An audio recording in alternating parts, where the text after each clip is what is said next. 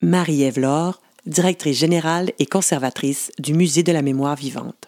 Et c'est un musée qui, depuis dix ans, est unique au Québec. C'est le seul musée à se consacrer exclusivement aux témoignages et aux récits de vie. C'est la personne, ses souvenirs, ses savoir-faire, ce qu'elle a vu, vécu, entendu. C'est ce qui forme le cœur du musée, le cœur de nos collections.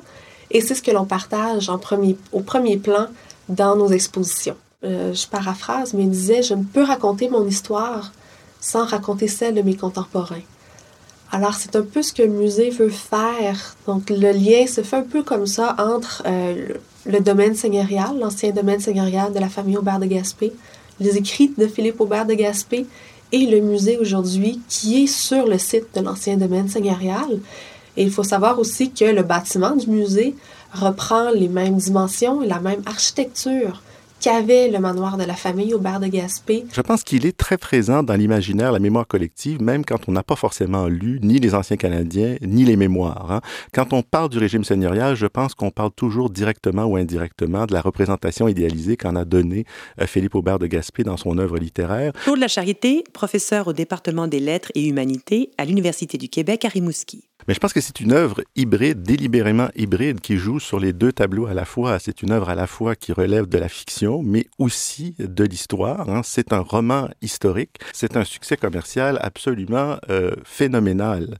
Euh, en réalité, l'éditeur Débarras de Québec, euh, dans le premier tirage, publie 1000 exemplaires. Ces 1000 exemplaires s'arrachent littéralement. Ça répond à des attentes des lecteurs de l'époque. Mais surtout, ça correspond à une forte nostalgie qui beaucoup de Canadiens français par rapport à la Nouvelle-France, qui est souvent envisagée comme une époque bénie, l'époque finalement des origines d'une civilisation dont euh, les Canadiens français auraient été coupés par le traumatisme de la conquête.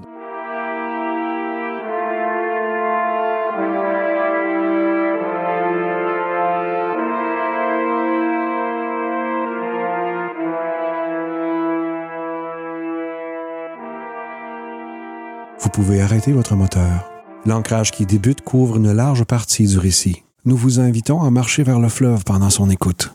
Vous devriez avoir amplement le temps de vous rendre au fleuve et de revenir. Nous vous suggérons de marcher sur la route qui est à gauche du musée. Après une courte marche, vous trouverez un accès qui donne sur le fleuve, à votre gauche.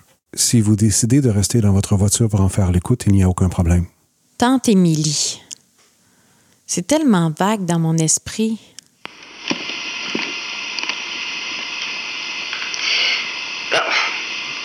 Je m'appelle Émilie. Euh, je suis native euh, de l'île aux grues, mais on, est parti de là pour Québec. Là, je devais avoir euh, deux ou trois ans. Bah, j'ai pas connu la vie sur l'île. J'ai fait beaucoup de petits métiers, mais mon vrai métier, c'est capitaine. J'ai été capitaine pendant 23 ans d'une belle goélette.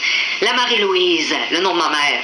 C'est mon père qui l'avait construit avec mon frère. Ben, quand mon père est mort, c'est moi qui ai pris la relève. Mon frère était trop petit, puis ben, il, n'a jamais aimé ça vraiment.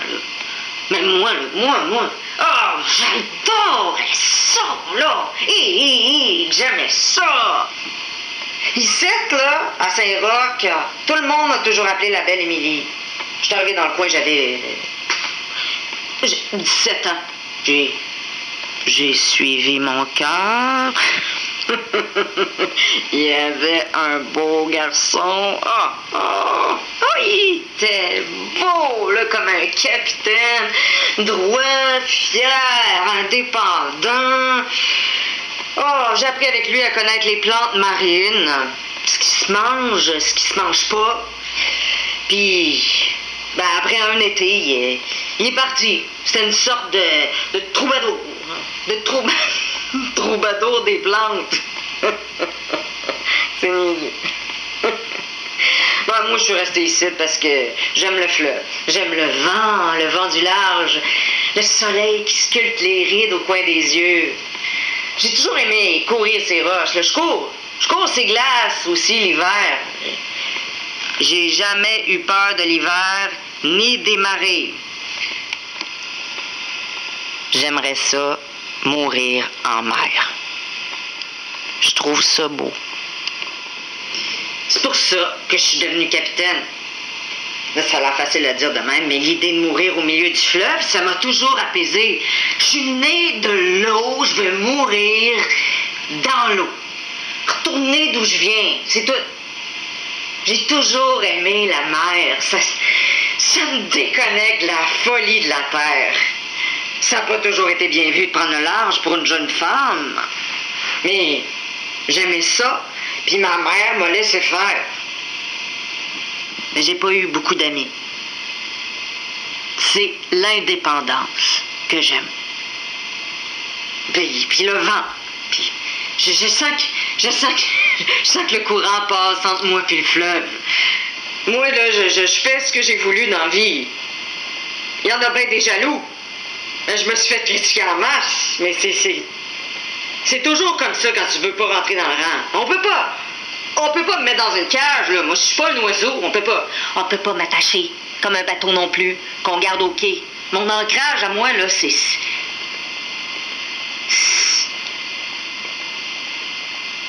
C'est la liberté. Voilà. J'ai toujours aimé ça. C'est un milieu d'hommes. Oh, j'en ai aimé plusieurs, mais euh, j'ai voulu en épouser de aucun. Il n'était pas question d'avoir des enfants non plus. J'ai tellement vu de mères en arracher avec leur flop et d'enfants. J'ai déménagé au village de Saint-Roch. J'ai toujours habité seul, capable de m'occuper de moi-même. Si je manque de quelque chose, j'ai des arguments pour, pour convaincre n'importe quel homme bien constitué. ah! Je vis ma vie à fond. Je regrette rien. Intègre. Fidèle à moi-même. Voilà.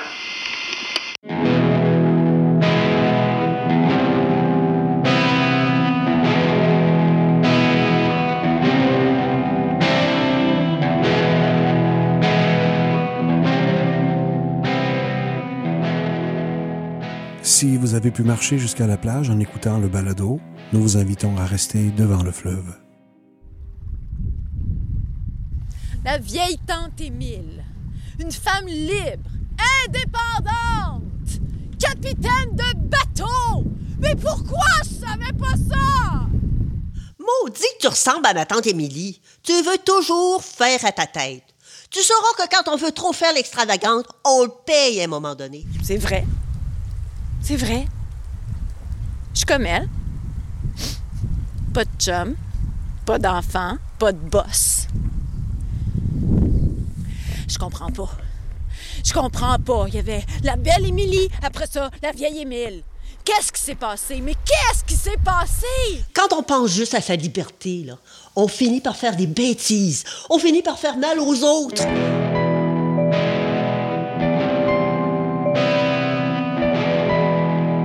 Je regrette rien. Est-ce que je vais être capable de dire ça, moi aussi, un jour?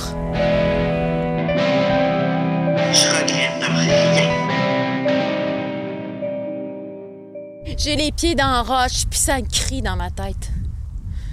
Ça crie dans ma tête. Pourquoi t'es ici? J'ai toujours dit qu'il n'y avait pas de hasard dans la vie, mais c'est le temps de le croire? Je me sens toute trouillée, comme une vieille conserve au fond du fleuve. Je me sens lourde. Si j'étais un élément, là, je serais une pierre. Puis on me penserait inerte. Donc ici aussi, là, on a des super belles strates successives. Mais euh, il y a quelque chose avec chaque ligne, chaque fine ligne sur la strate et un événement, une coulée de boue, euh, une couche de sable. Ça, ça s'est accumulé pendant tellement longtemps.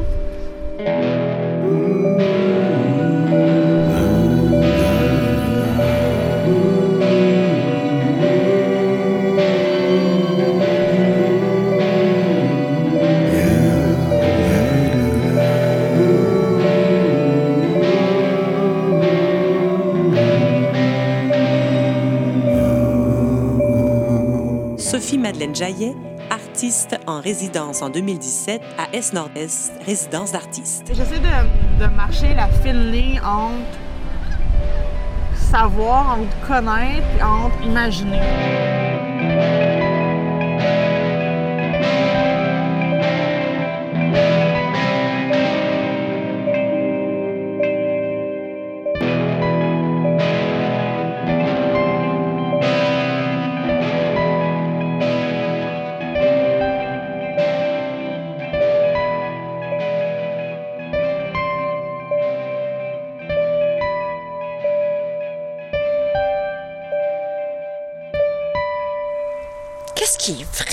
Qu'est-ce qui est faux?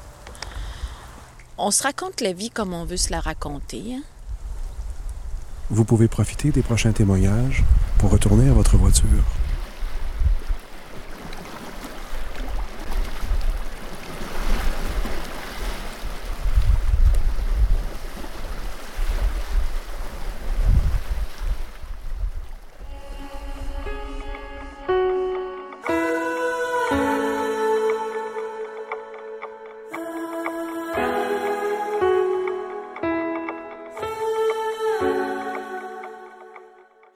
Découvert le, le- le fleuve, les, courants, les odeurs, les baleines. Je suis tombée en amour avec le secteur.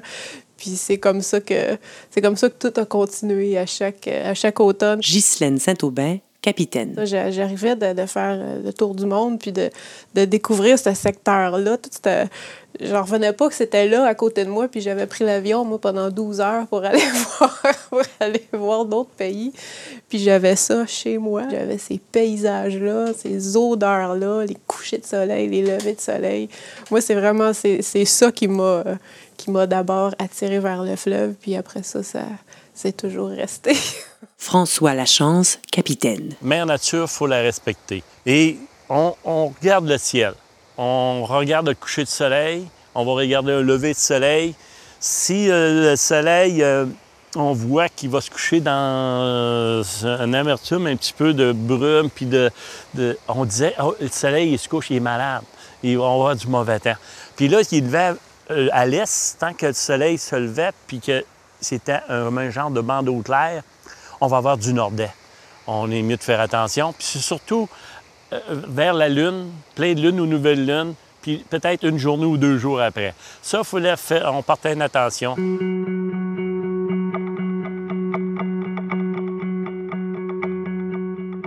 Vous devriez être de retour à votre véhicule. Nous repartons, toujours vers l'est. Prochaine destination, le quai de Saint-Jean-Port-Joli. Jean-Pierre Dubé, ancien maire de Saint-Jean-Port-Joli. Je regarde l'évolution des, gens de, Saint-Jean au fil des ans, je pense qu'il y a un côté qui est. le, côté artistique est, énormément développé. Le côté aussi ténacité. À l'époque, les sculpteurs, en avait, on pouvait quasiment dire, il y en avait à toutes les maisons. Moi, je regarde, ma mère en a fait, mon père en a fait, moi, j'en ai fait. À un moment donné, on travaillait là-dedans, on gagnait une partie de, soit nos études ou autres, parce que tout le monde en faisait. C'est certain que les, Le- les Leclerc, surtout les Bourgots, euh, Madame Chamard, euh, ont été énormément. On là, on se rend compte que, oh, il y a moins de sculpteurs, parce que les sculpteurs, il y en a encore, il y en a encore au Québec, mais ils sont plus éparpillés. Autrefois, ils étaient concentrés vers le milieu de Saint-Jean-Port-Joli. Et ce qu'on a retrouvé par après, c'était un peu le côté culturel qui s'est développé. Si on prend les fêtes événements qui se sont développés. Mais maintenant, je pense qu'il y a un autre côté qui commence à se développer. C'est plus le créatif. Les gens veulent vivre des expériences. Que ce soit le créatif dans l'art, que ce soit le créatif dans le- peu importe le, métier qui est pratiqué. Je pense que le milieu, s'il va, pour continuer à se développer et d'avoir une particularité, je pense que c'est le côté créatif qu'il développe. Et ses particularités. Quand on regarde, bon, oui, il y a des ébénisteries, un exemple, qui vont réparer les vieilles fenêtres, qui vont réparer des, des, des- des portes anciennes. Toutes ces choses-là qui ont leur particularité. Il y en a des, des petites forges, on a d'autres qui travaillent l'art différemment. C'est là-dedans. On va se démarquer. Parce que la sculpture sur bois, ça enlève pas. Qui, il y en a toujours eu, il va en avoir, on a fait notre, notre nom, mais il y en a moins. Donc, il faut développer quelque chose qui est complètement différent. Je pense que c'est le créatif qui va emmener une autre, une image différente, comme le côté événement culture a peut-être fait vaguer Saint-Jean depuis 20 ans. Je pense que c'est cette partie-là qui va emmener Saint-Jean à aller plus loin encore. André Médard-Bourgault, sculpteur. Au parc des Trois-Bérets de Saint-Jean-Port-Joli, à l'international de sculpture, il y a quelques années, euh, le, thème était les légendes. Alors, André Pelletier, un sculpteur de Saint-Jean-Port-Joli, avait choisi comme légende la coureuse des grèves. Alors, j'ai trouvé son idée très bonne, parce que lui aussi, il l'a fait nue comme mon père la voyait. Médard. Bon. Il m'a donné rendez-vous au quai de Saint-Jean. C'est où le quai? Tout d'un coup, qu'il n'a pas sculpté Émilie. Elle n'existe peut-être même pas, cette statue-là. Il va se dire, c'est qui cette folle qui veut savoir la vie d'une autre folle? Moi, je dis que c'était de la faute à Émilie, ce qui est arrivé. Ben oui, c'est ça. Elle aimait ça séduire les hommes, elle. Moi, euh, je le sais par mon grand-père que c'est elle la coupable, au fond. Hum, moi, je dis que c'est même pas vrai, ça. Non, c'était pas elle. Je le comprends pas d'abord pourquoi elle a été blanchie.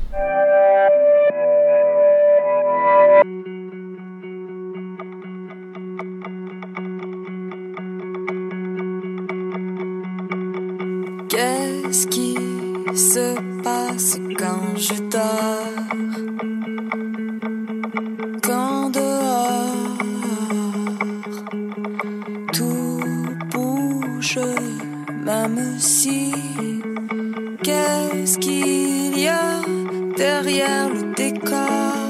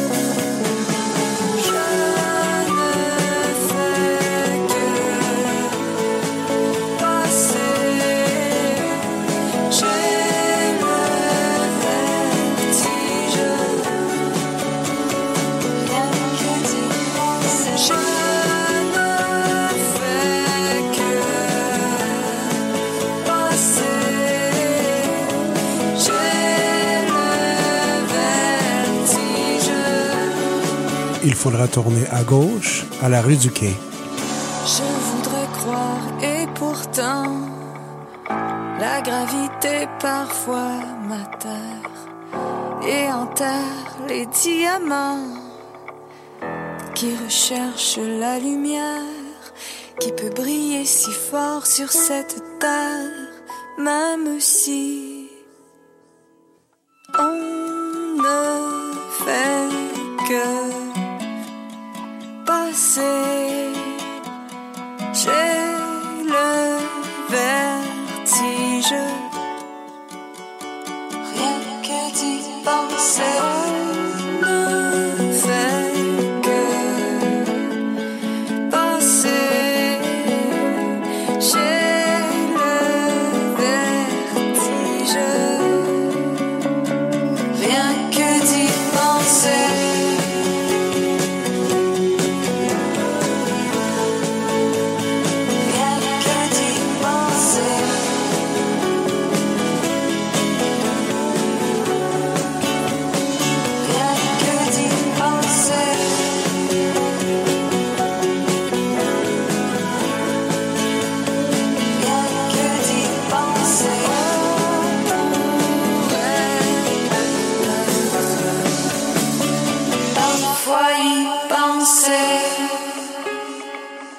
Pouvez trouver une place dans le stationnement de la marina qui est à gauche du quai de Saint-Jean-Port-Joli.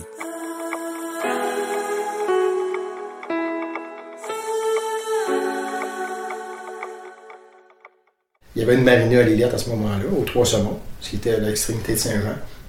Et les gens avaient décidé ben, d'em- d'emmener la marina ici euh, au quai, parce que compte tenu qu'il y avait de l'eau quand même, là, euh, il y avait de l'eau euh, 24 heures par jour. Donc à marée basse, il y en avait moins, mais il y avait quand même de l'eau 24 heures par jour.